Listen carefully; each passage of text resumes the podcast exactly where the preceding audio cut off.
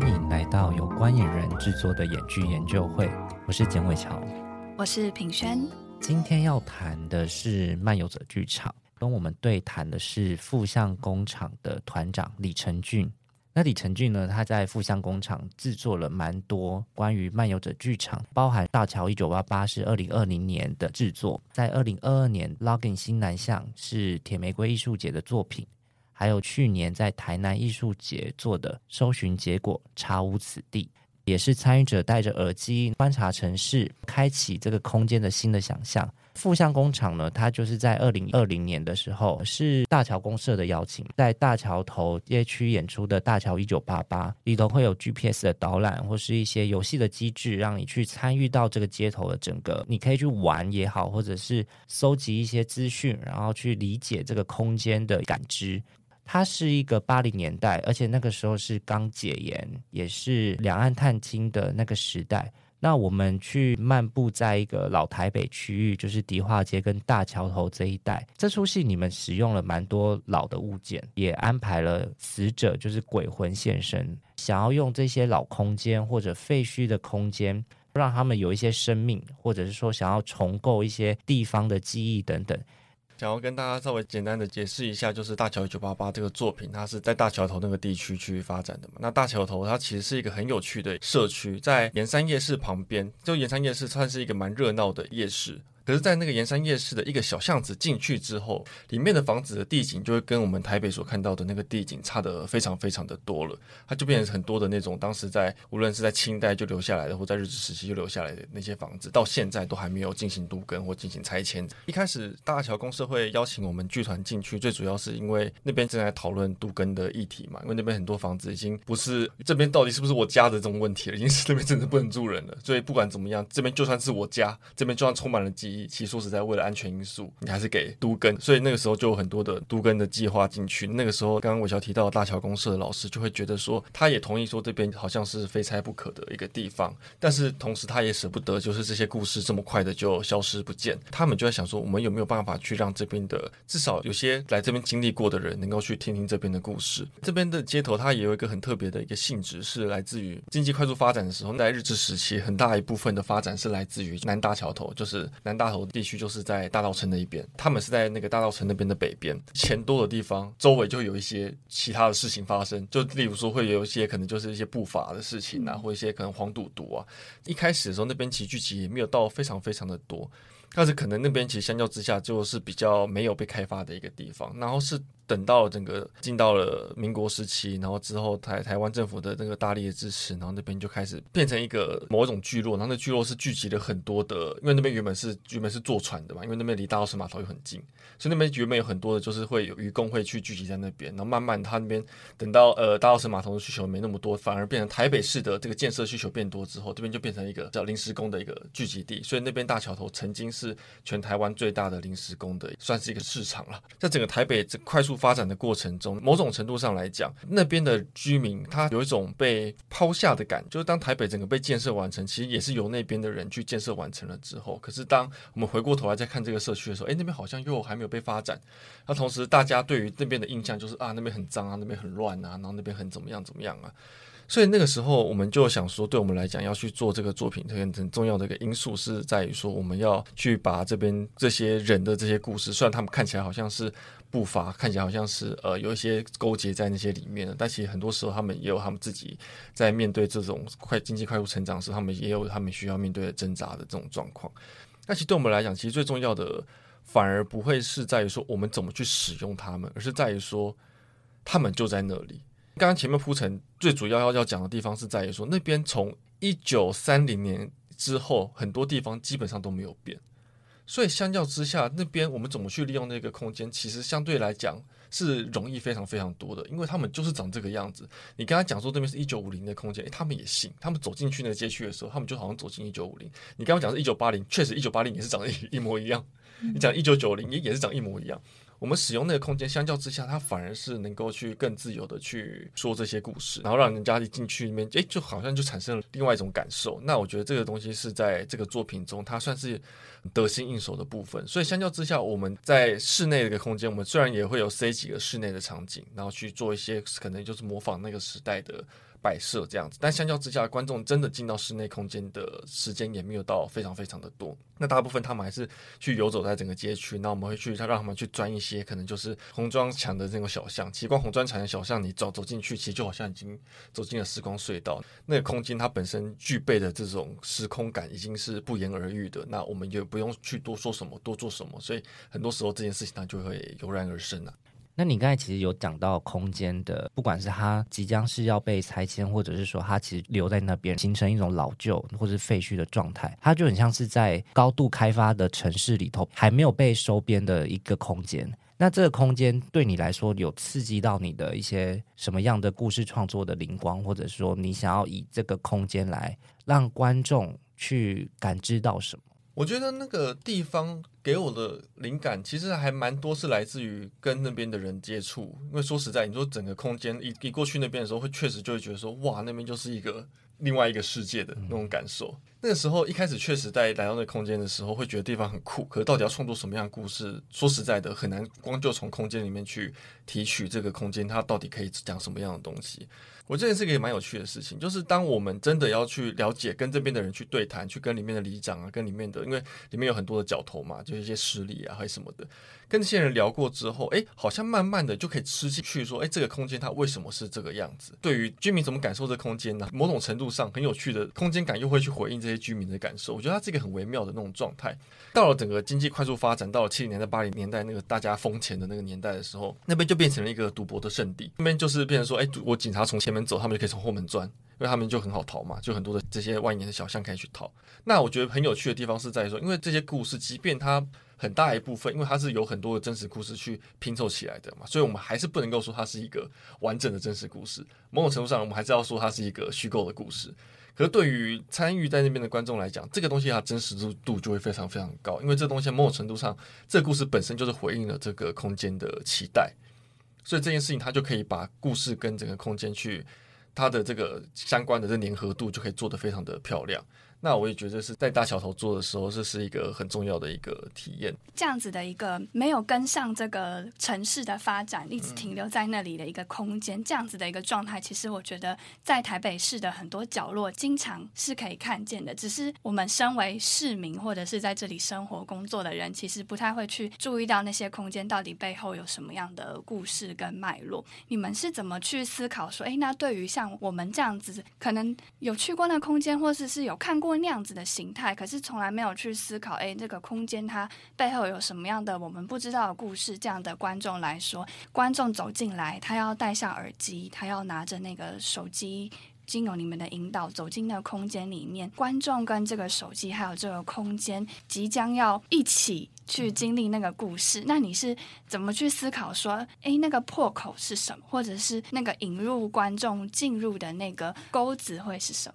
因为其实那个破口，它当然它绝对是最重要的。因为当一个观众他对这个空间有没有好奇心的时候，他才会是。这个空间有没有办法说故事的时候？嗯，因为像确实就是台北市的很多的房子，基本上都是大概 四五十年的那个房子嘛。然后其实基本上我们就可以很冠冕堂皇宣称说啊，台北市这些房子都全部都有故事。那我们只要把这些故事找出来，我们好像都可以说这些故事。可是我觉得其实有时候那是人的本性吧，他们会很习惯的去在这些未知的空间去打开自己的感官。当你没有这开关的时候，有时候他进入新的故事的时候，他们就会有困难。那假如说我们，因为我们刚好。也在不同的地方做过嘛，无论是在中坜的中民商圈，或者是在大桥头的街区，或者是在台南的街区去做，在大桥头跟在中民商圈的街区去做的时候，诶，他的那个观众吃进去的那个速度相对快，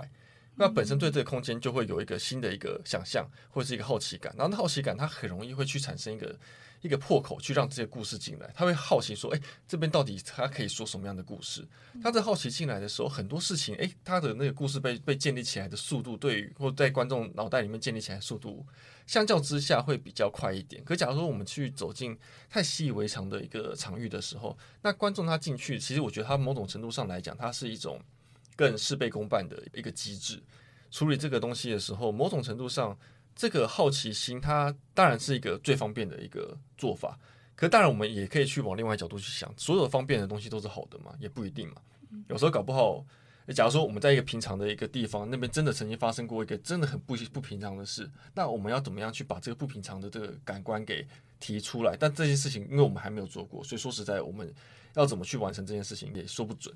可是如果说就之前的经验来讲的话，好奇心确实是很好的，更简单的一个故事破，空间够特别，那观众吃进去的速度就会比较快。可如果空间平凡的话，它那个破口是什么？我觉得这会是我们下一步接下来可能会很需要去再去挖掘的课题。嗯。但我觉得，就算在日常的空间，它应该还是会有一些，比如说缝隙，或是街道的一些巷子，是平常没有人走过的。我相信很多像台北或是各个地区，其实都有一些在产业被淘汰之前或是之后的一个过渡期，然后那个过渡期的房子就长那样，就是丑丑的。那如果说你在透过这样子的方式去创作的话，比如说你会借用物件，你用游戏的方式让观众去引入这个戏剧作品里头，你安排了很多关于像调查者或是小说家，或是像后面会谈到的县民这个角色。那你想要让观众用调查的方式去参与在其中，你是为什么会想要用这种观众好像被赋予一个任务，或者是的想要去调查某件事、某个人的角色？那这样子对于你创作来说，或者对于参与者来说，是想要更快进入这个作品吗？还是说想要借由这样子去了解这个地方的记忆？我觉得这个是一个很技术性的问题，必须要承认，它这个跟美学偏好其实绝对是有相关的。因为蛮多人去做这样的一种类型的作品，可能有些人不会去采取这样的做法。可是对我来讲，这件事情它会是重要的地方是来自于说，因为某种程度上，当我们拿着手机走在街上的时候，我觉得走这件事情它本身相较于坐在那边听故事，它本身就有更多的动能在这个走动当中。那我们要怎么样去赋予这个动能理由？对我们来讲，它反而是在一开始在发展大桥一九八八的时候，我们碰到一个很大的问题，那我干嘛要一直走来走去？那走来走去这么累，那观众这件事情走的那个动机，我讲不是说在概念上面走的动机是什么，而在观众他的内在的那个动能，他至少要有一个很简单的基础，去让他说，哦，那我我走这件事情，我来到这个街区，它是一个合理的那种状态。那当然，你说像是调查者啊，会有这些身份，其实很大一部分也是来自于就是。对我们而言呢、啊，因为我们在处理搜寻结果查无此地，然后或者是像是大桥九八八这两个作品，因为他们都处理的是历史题材。对我们而言，我们有点点不太希望说要去假扮成说啊，你是什么一九三几年的邮差啊，还是什么东西，然后前面要灌输你什么这样的一个概念，然后告诉你讲了一遍哦，你的你的身份，你的历史是什么东西，然后你再去被丢进这个里面。对我来讲，这件事情我在在美学上选择，我会觉得有点跳出。或许就变成说，那就他就好好当一个我自己就好了。我走在路上，我是李成俊；我在路上，我还是李成俊。我在这里面，我就是李成俊。那我就在听这个东西。我现在顶多就变成是赋予了一个任务，要去调查这个街区。但至少我不会被告诉我说：“哎，你是李志明。”那这李志明又是谁？为什么是李志明？这也同样，他也是美学上的选择。因为像是在《Logan 西南向》，他的选择就会跟那个大桥九八八跟搜寻结果查无此地，他这这两个角色他就会非常的不一样。在《Logan 西南向》，他的选择是小说家，他有很大一部分是为了要让这个角色能够去在这个地方去书写小说。他让他有这样的一个动作，然后他在书写小说的过程中，发现哎，自己变成小说的其中的一个角色，他会有这样的一个过程，然后他就要想办法去从这个小说的角色中去跳脱出来，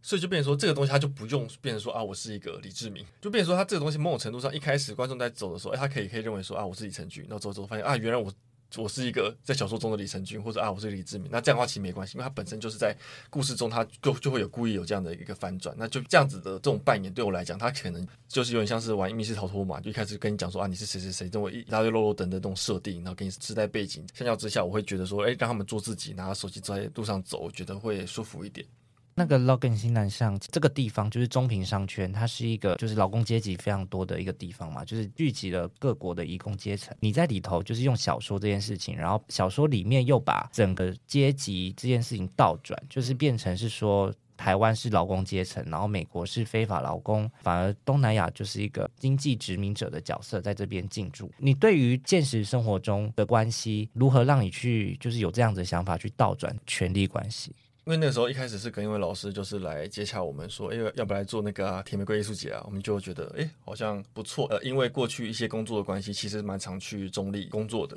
就对中立那个地方，因为我们都搭火车嘛，那搭火车就会在火车上就看到满满的外籍移工，我们就会对中立这个地方就会开始有一些好奇。尤其是我们走进中平商圈的时候，哎，发现那边确实就是跟台湾的其他的空间很不一样。我觉得最有趣的地方是来自于，因为我们一般我们在接触所谓的外籍移工的议题的时候，我们通常就是会有一个很既定的一些议题的想象，包含就是可能义工的外逃的义工啊，或者是一些义工被压迫啊或剥削啊或什么样的一个状态。所以一开始我们在锁定这议题的时候，我们也想说，哎，我们是不是能够去找一些类似这样的一种故事？因为我们加上这个在街区行走的这个形式，我们会觉得说，哎，或许寻找这件事情会是一个很有趣的。有一个义工在这边失踪了，那我们去找他，或许这件事情是一个极尽有趣的事情。所以我们就阅读了很多相关的文献，然后我们甚至也去安排了几个采访对象。那在去采访之前，我们就读了很多东西。好，那我们就先采访了第一个人，我们就问说啊，我们就是你们现在在台湾的感觉怎么样啊？他们就说啊，很好啊。哦，那你们身边有没有什么什么被雇主什么欺负了啊？没有啊，我觉得台湾人都很好啊。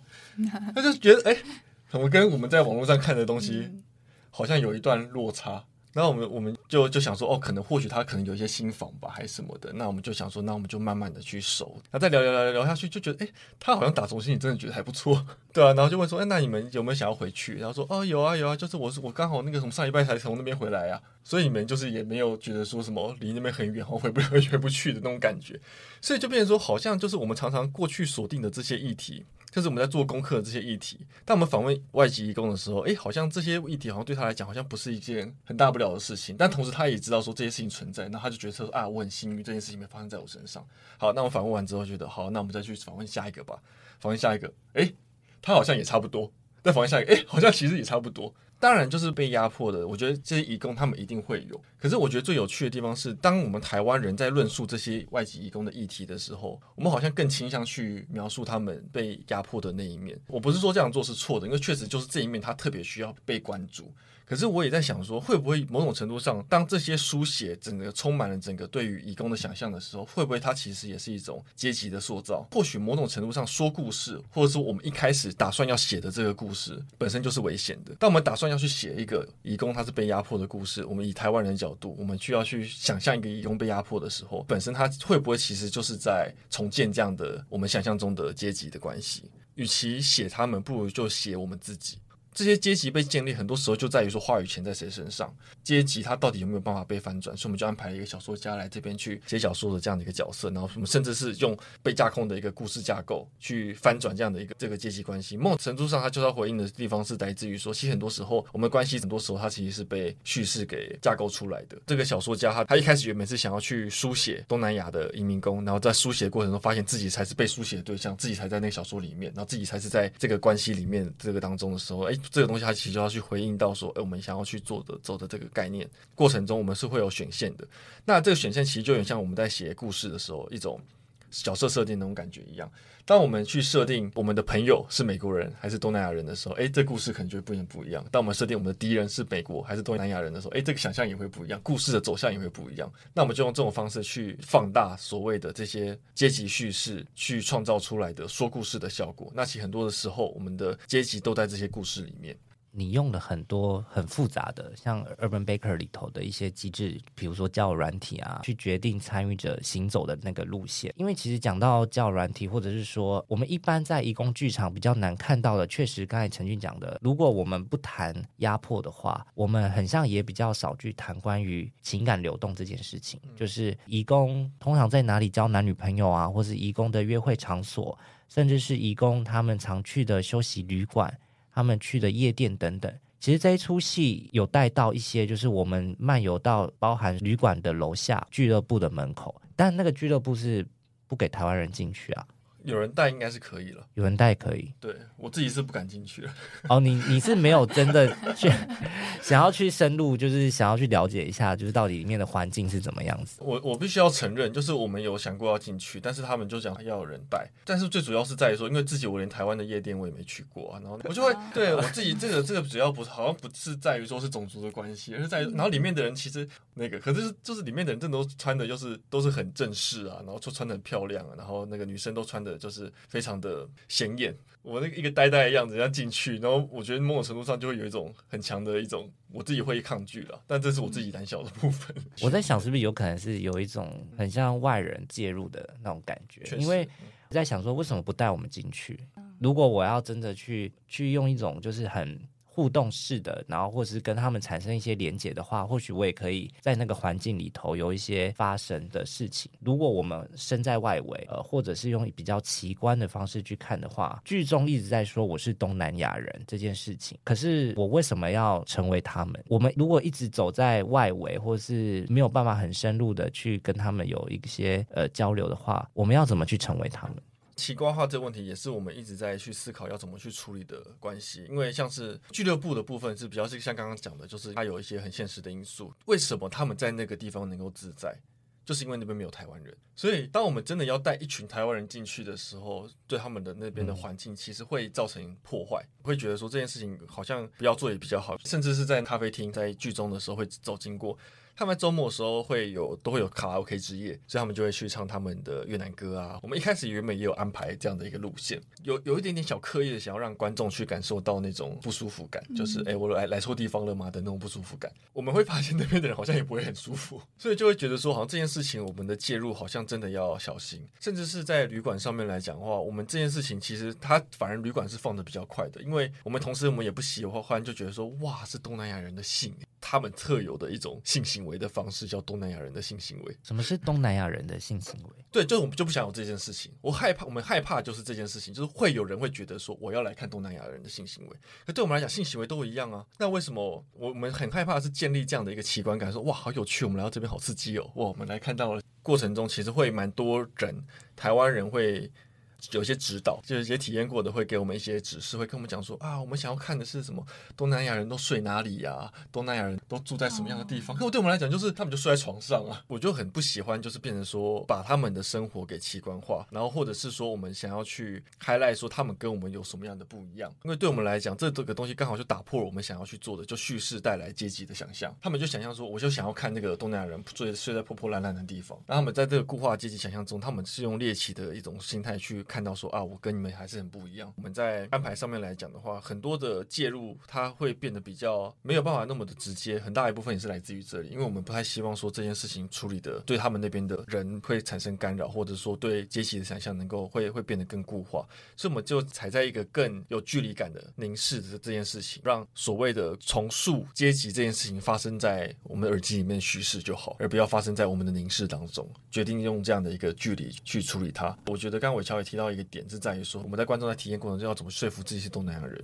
那确实这个东西在沉浸感上面来讲，它可能会有落差。可是相较于之下，对我们来讲，在这个阶段，相较于沉浸感，对我们来讲可能更重要的会是在于说，我们怎么样用凸显出重塑阶级想象的这个过程。所以当我们在这个剧情中，观众他因为他的选择而变成了一个东南亚人的时候，其实这件事情它比较是哦，因为我是东南亚人，所以我的情节会有什么不一样？我能够多做什么事情？但是这件事情，它就回到另外一个问题，是在说，因为毕竟这个作品它是需要以一个沉浸感为基底的。这件事情，我们到底要怎么样去取舍？那我觉得，确实在后续的作品当中，我们应该要再去好好的去正视这个问题。你刚刚说的那个沉浸感跟没有沉浸感，就是说，那在新南向的这个演出里面，你觉得观众他的位置是在哪里的？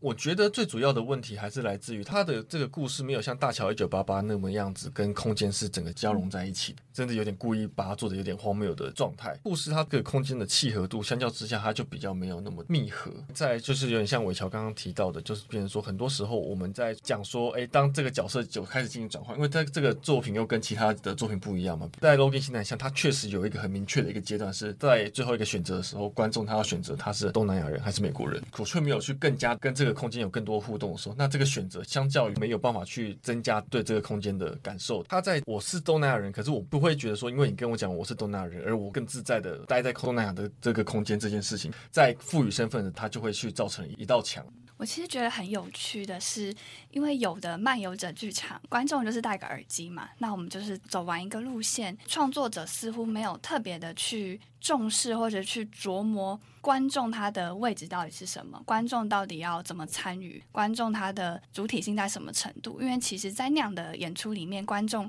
他就还是一个观众，他只是从剧场的观众席里面走出来到空间里头，他聆听的表演就会是一个更广泛的空间跟从耳机听到的声音。但刚才陈俊讲的这两个演出，因为你刚刚讲到一个漫游者剧场一个很重要的特性，就是。观众一定要行动嘛，他必须要走，那你开始去思考的是，观众不是理所当然的就是要跟着你走，欸，诶，你怎么去思考？哎，观众他到底为什么要走？是什么让他想要继续往前，或者是他想要继续的去探索这件事情？然后也会去思考说，观众他到底以什么身份、什么样的层次、什么样的深度去参与在这个情境里头？我们在处理无无论是不是这种形式的作品，就像在剧场里面的作品，其实我们一开始第一个处理的一定也是跟观众之间的关系是什么？因为我觉得这个东西其实也是我们在发展这样的一个形式的时候，我们一开始也没有想说我们要去给观众赋予一个角色。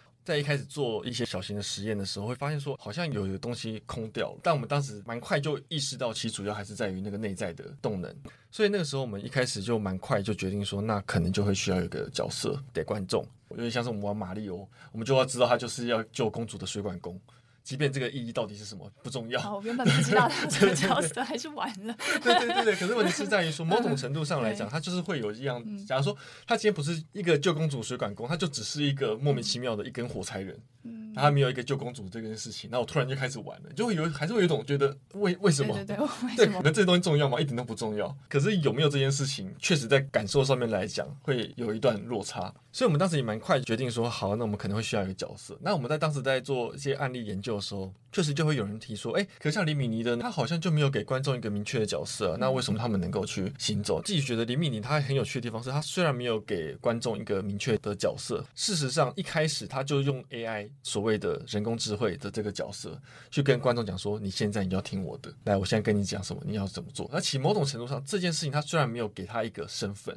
可同时，这个角色也被建立起来了。他其实要处理的是城市跟人之间的这种关系，城市怎么去形塑人的想象这件事情。这件事情，他就可以把他整个内在的逻辑去做得很一致，就包含为什么是我要听人工智慧走，因为这个东西某种程度上，它就是在去体现的这些未来。我们当我们在形塑城市的时候，其实没有想到最后是城市在形塑我们。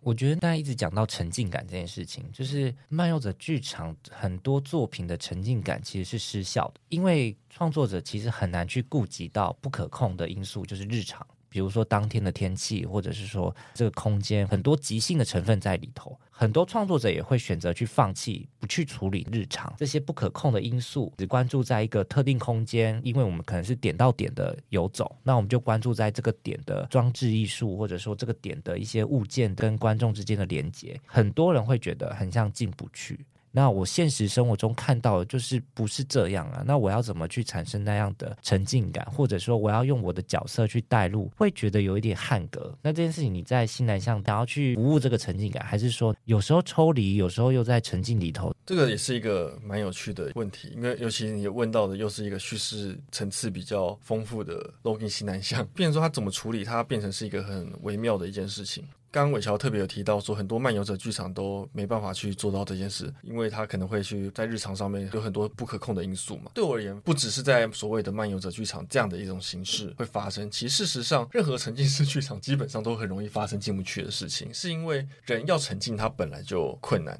难的地方是来自于我们身体的感官，它是太敏锐的，它是很容易被打断的。所以我们在采取的方式，我们反倒是反其道而行。我们去想象说，当一个玩家在玩游戏的时候，他们会怎么样去想？我们就很单纯，就只是跟他讲说：“哎，我们现在要来跟你说一个故事，那你现在就来跟着我们这样去走。”他反而是要建立在这种进去跟非进去之间，他才有可能真的去进去，而不是一开始就跟你讲说：“我现在要一个完整的一个 set 给你。”就变成说，像是在 Logging 新南向，其实不管是刚刚伟乔前面提，其实有提到我们在角色设定上面，我们喜欢用一些什么调查者，那这些东西为什么都是回到我们自己身上？很大一部分就是为了要让观众不要去一开始就进到了这样沉浸的想象。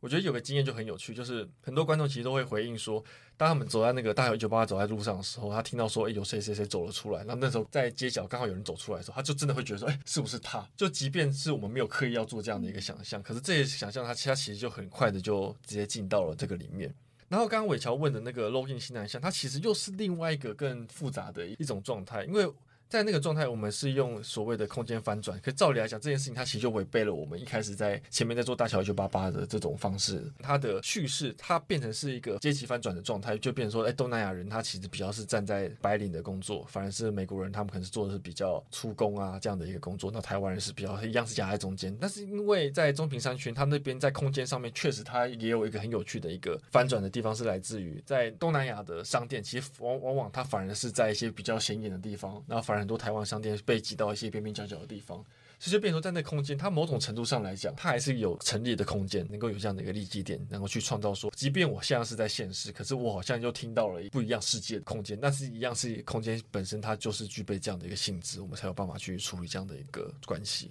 这两部作品，空间本身就会说话，或者空间本身就有元素，让你去借着这样子的空间去发挥。但是在去年台南艺术节的搜寻结果查无此地，它是改编是五零年代的邮电案嘛，就是台南市委会邮电支部案。然后你借用这个空间来用虚构的方式来创作历史题材，安排了一个秘密警察这个角色调查这一些到底谁是匪谍。我们观众就是拿着一张地图带入到类似侦探或者说特务的角色，聆听这一些调查者他们相互的猜忌啊，他们之间的一些情感的纠葛，最后去延伸出有无辜者被陷害的故事。就是说，其实这个故事跟台南邮电案不是那么符合。你想要用全虚构的方式去创作历史题材，你要怎么去取舍这样子的史实或者是说虚构之间的平衡？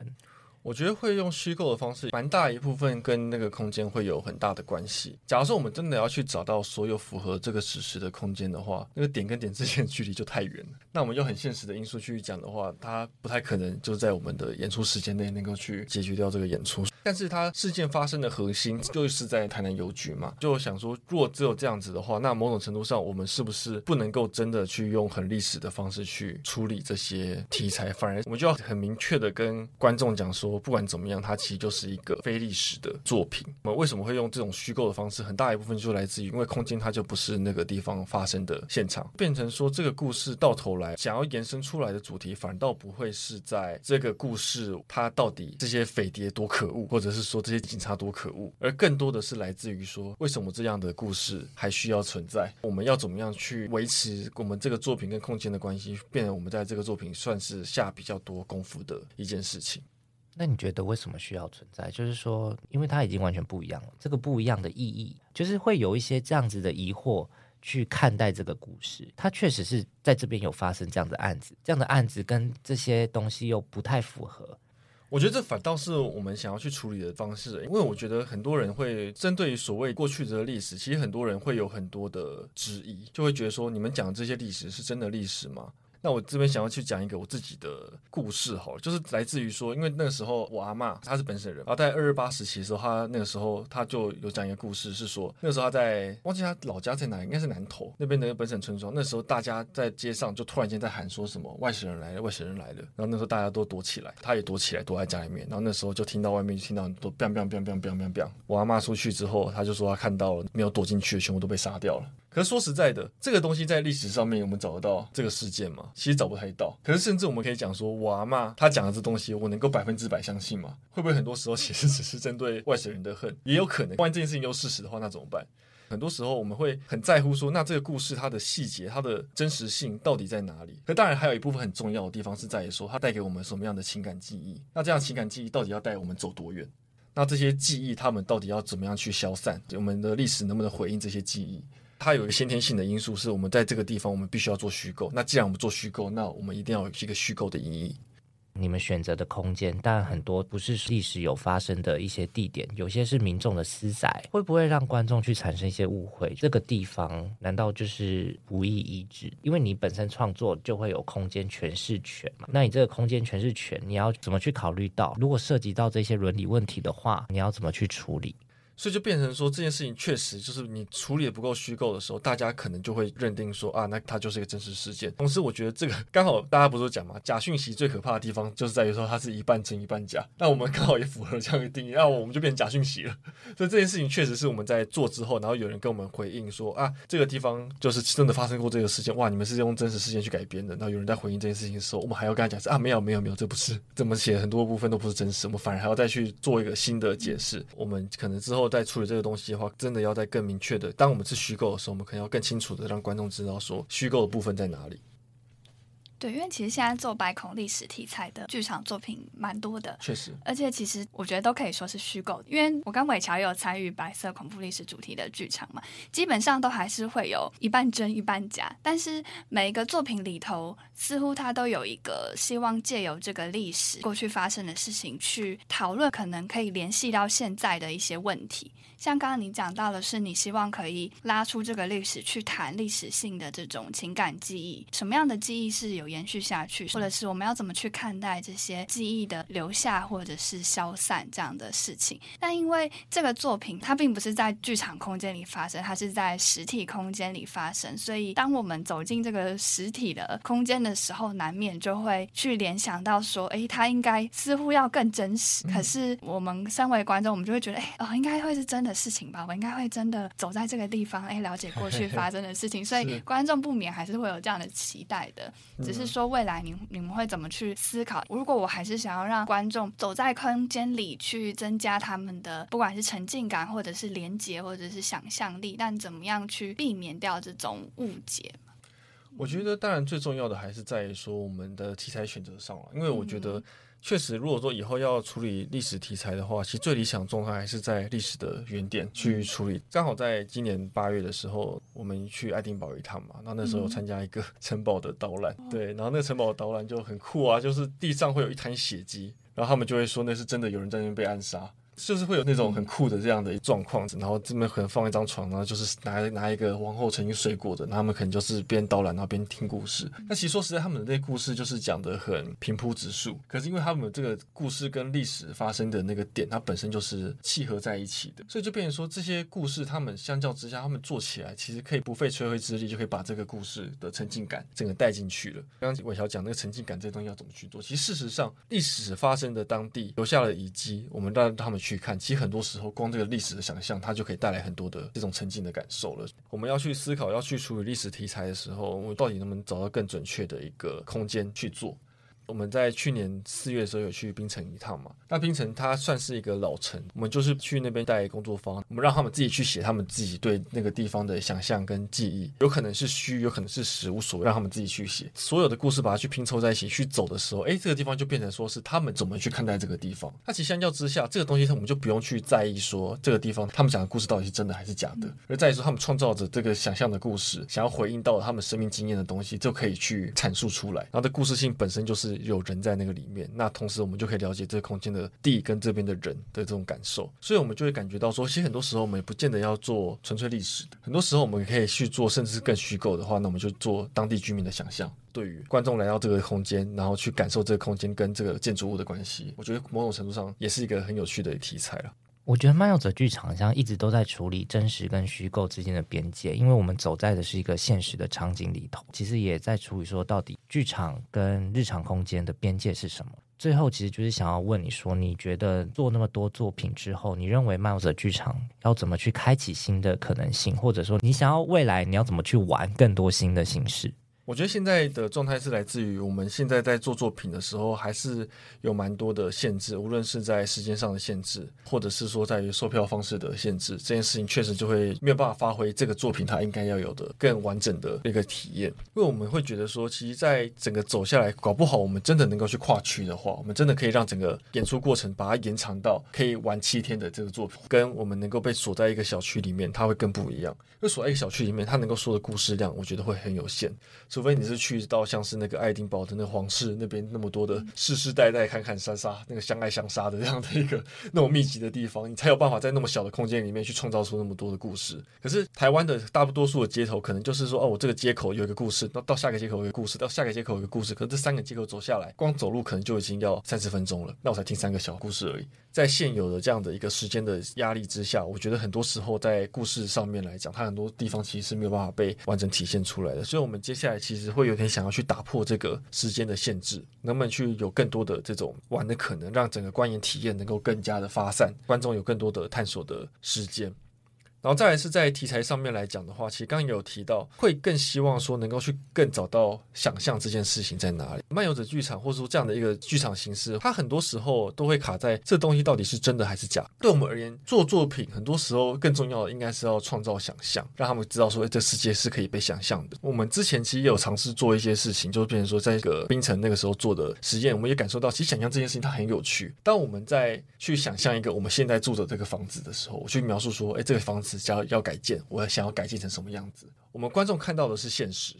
同时我们听的是他的想象。这东西它就承载了这个人他怎么样去看待他自己的，无论是他看待自己的财富，看待自己的家庭，要看待自己的未来，看待这个国家。某种程度上，这想象它本身就承载这个东西。同时，我们又可以看到现实它是长这个样子，那他到底对现实又有什么样的不满？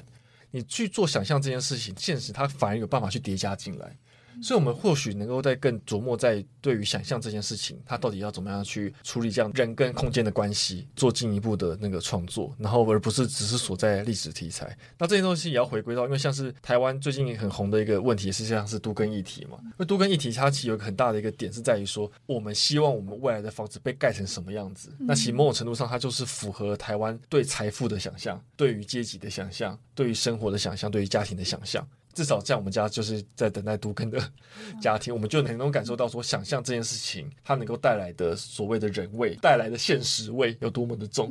想说，那我们能够更聚焦在这上面的话，同时它可以去突破沉浸不沉浸的这种窘境之外，同时我们也觉得它是一个更有趣的题材。其实有很多就是关于漫游者剧场，我觉得很大一部分都是在处理说，为何我们要移动，跟我们如何去打开空间的异质性。它不一定是要满满的故事，或是很完整结构的故事在里头，它可能就是一个感官的召唤，让我们去身体跟空间做一个很密切的贴合。有时候也在思考说，到底漫游者剧场还有没有更多的可能性？那今天就谢谢陈俊，好，谢谢，谢谢。